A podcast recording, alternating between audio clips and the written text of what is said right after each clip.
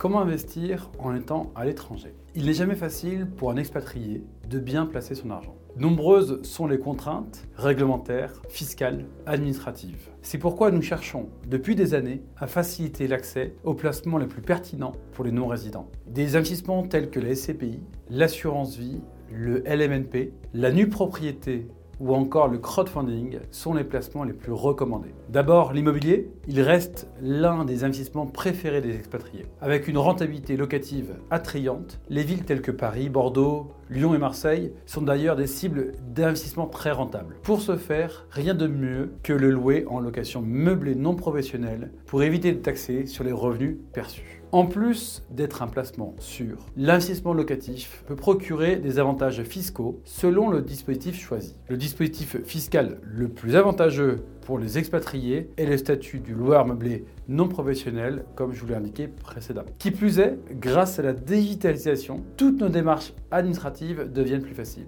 Dans cette optique, Eodia aide les expatriés à mener à bien leurs projets immobiliers à distance. De nombreux expatriés optent également pour l'assurance vie, qui leur permet de préparer leur retraite ou la transmission de leur patrimoine. Pour les non-résidents, souscrire à un contrat d'assurance vie est très judicieux voire primordial. Les expatriés ne sont pas concernés par les prélèvements sociaux. Cela permet également de bénéficier d'une liquidité importante avec un rendement bien supérieur au livret d'épargne. L'ouverture d'un contrat d'assurance vie permet aussi d'effectuer des retraits réguliers. Vous disposez donc de votre épargne librement, ce qui n'est pas le cas de tous les placements financiers. Vous pouvez également investir dans un plan d'épargne en action. Depuis 2012, vous pouvez conserver votre PEA lorsque vous vous expatriez hors état non coopératif, ce qui vous permet de continuer d'investir en action avec des conditions fiscales spécifiques. En choisissant l'expatriation, la question de l'avenir de vos placements financiers français doit être posée. Les investisseurs doivent faire le point sur le placement financier français. Sont-ils toujours appropriés, voire